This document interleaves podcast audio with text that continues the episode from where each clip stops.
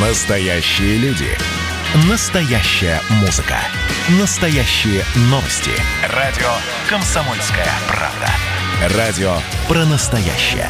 97,2 FM. эм.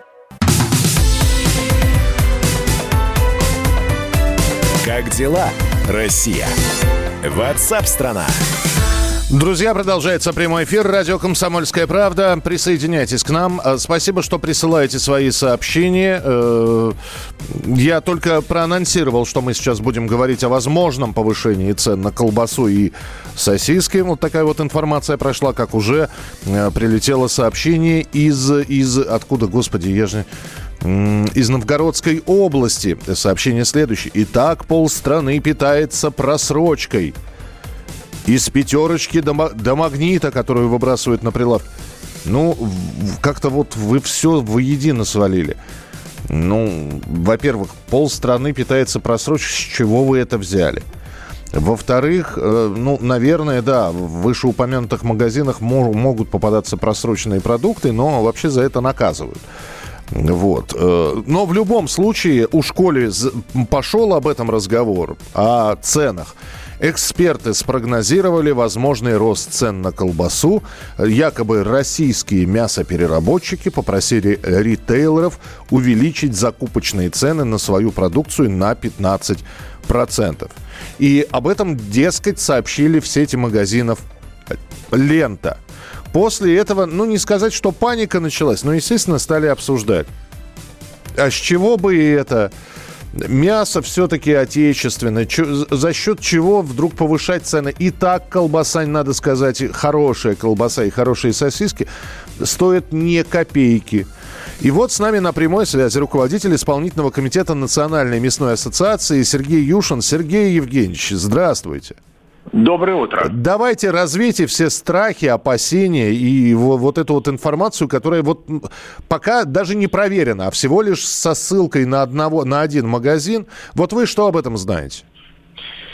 Э, Ну, что касается рынка готовых мясных изделий, то есть это колбасы, сосиски, в том числе деликатесная продукция, но вряд ли стоит о ней беспокоиться. Кто ее покупает, будет покупать и чуть дороже. Но вот э, такие общедоступные продукции, вареные в основном, она отличается тем, что там колоссальная, дичайшая, жесточайшая конкуренция. И даже если кто-то из переработчиков хочет повысить, в том числе по объективным причинам, цену, то в принципе у сетей всегда есть достаточно широкий выбор альтернативных поставщиков. И здесь, я думаю, желание, ну, я догадываюсь, что кто-то мог написать, а вот я хочу повысить на 10%, оно не обязательно транслируется ни в цену на полке, ни в тем более какое-то быстрое подорожание. Потому что сами даже переговоры об изменении цены в сторону повышения, они идут месяцами. Вот когда понизить предлагают цену, здесь сети быстро соглашаются. А если вы хотите повысить, да хоть на 5%. Месяц, два, три, четыре до полугода вы доказываете объективность повышения. Ну и, в кон- извините, пожалуйста, и, ну и в конце концов, мы, как потребители, увидев это, ну, будем голосовать рублем. Не Вы секрет... будете голосовать головой и ногами. Тем более, что сегодня от 60 до 70 процентов колбасных изделий продается по промо-ценам со скидкой 50 процентов. Вы понимаете, что это возможность всегда, в общем-то, покупать продукцию намного дешевле, чем регулярная цена. Но мы должны быть разумными людьми и действовать с экономической целесообразностью. А, и все-таки, и все-таки, а, я так понимаю, рынок-то никто не отменял. А, и а, за последний год, э, обращаюсь к вам как к специалисту, вы видите рост цен или они все-таки в, в, э, в районе плюса-минуса, вот в районе погрешности? И цены пока зафиксированы на мясную продукцию. Вот мы имеем в виду, опять же, колбасу, э, сардельки, вареный колбас, сырокопченый колбас, сосиски. Что касается готовой продукции, то повышение там небольшое в рамках инфляции всегда есть, потому что там не все от сырья зависит. На сырье приходится чуть более 40% в структуре себестоимости. А вот затраты на посредников, продажу, доставку – это 27% в среднем. Расходы на производство – это 16-18%.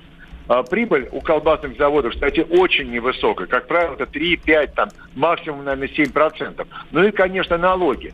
Поэтому цены на сырье не являются определяющим фактором. У нас с вами есть электричество, коммуналка, которая вся дорожает, есть транспорт, который дорожает, ну и, собственно, э, это факторы, которые тоже нельзя не принимать во внимание. Что же касается цен на сырье, угу. то у нас цены, которые сегодня на свинину, например, дешевле, они ниже на 10%, чем летом 2020 года. А среднегодовые цены на свинину последние годы снижались, потому что там тоже идет наращивание производства и очень большая конкуренция. Тогда, Сергей Поэтому... Евгеньевич, извините, пожалуйста, вот еще один вопрос. Нам просто, вот мне, например, как для покупателя, понимание нужно.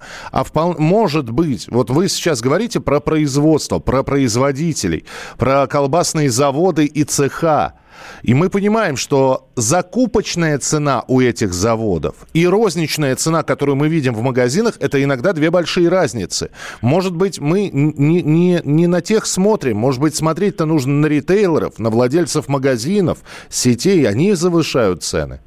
Ну, я не э, могу э, апеллировать, таки, оперировать такими терминами, как завершают. Все-таки у нас рыночная ситуация. Но... Они имеют право, и магазины разные. Но Устанавливают. Давай, давайте сделаем вы так. абсолютно правильно обратили на это внимание. И если цен, наценка на свежее, непереработанное мясо, мясные полуфабрикаты, вполне себе разумное, там 15, 20, 25 процентов, там редко 30, то наценка на колбасные готовые изделия, на пельмени, тем более деликатеску, она от 60 до 120 процентов. Поэтому даже если бы поставщики и попросили о повышении отпускных цен, ну, ритейл ради нас, потребителей, ради сохранения оборота, все-таки мог бы и какое-то время не повышать цены, повышая эффективность своей работы.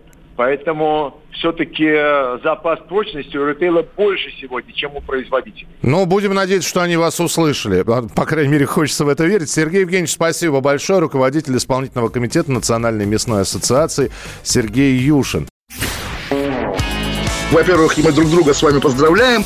Наступил новый 2021 год. Все, конечно, рассчитывали, что сразу же счастье придет. Мы всю жизнь готовимся, и мы понимаем, что этот выстрел будет один раз. Социальная справедливость, справедливая экономика и интересы государства будут стоять на первом месте. Есть ли у нас для этого деньги? Деньги есть. Мне кажется, это красота. Предчувствие перемен. На радио «Комсомольская правда».